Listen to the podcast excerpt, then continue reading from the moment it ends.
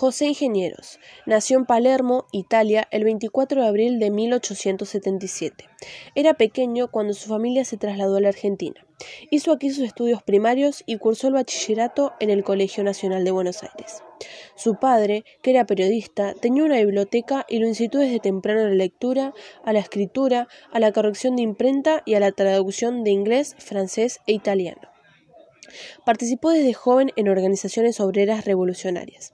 En 1894 comenzó a cursar en la Facultad de Medicina y, movilizado por las protestas obreras de la época, fundó el Centro Socialista Universitario.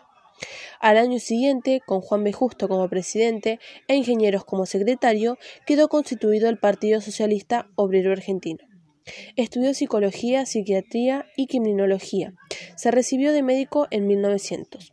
Enseguida, de la mano de Francisco de Veiga y de Ramos Mejía, sus profesores en la facultad, consiguió insertarse en cargos dependientes del Estado.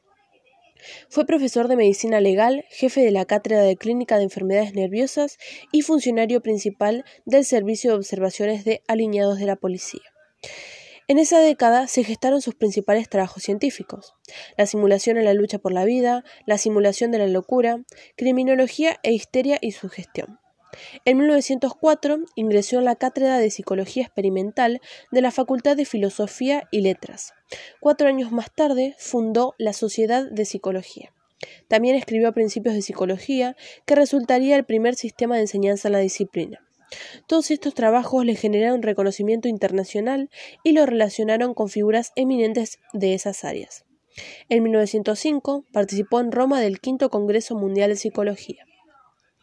Además de escribir en numerosos medios nacionales y extranjeros, dirigió varias publicaciones en el país, archivos de criminología, medicina legal y psiquiatría, entre otros, y fundó La Cultura Argentina, donde editó libros de inusuales tiradas de 10.000 ejemplares que luego serían pirateados.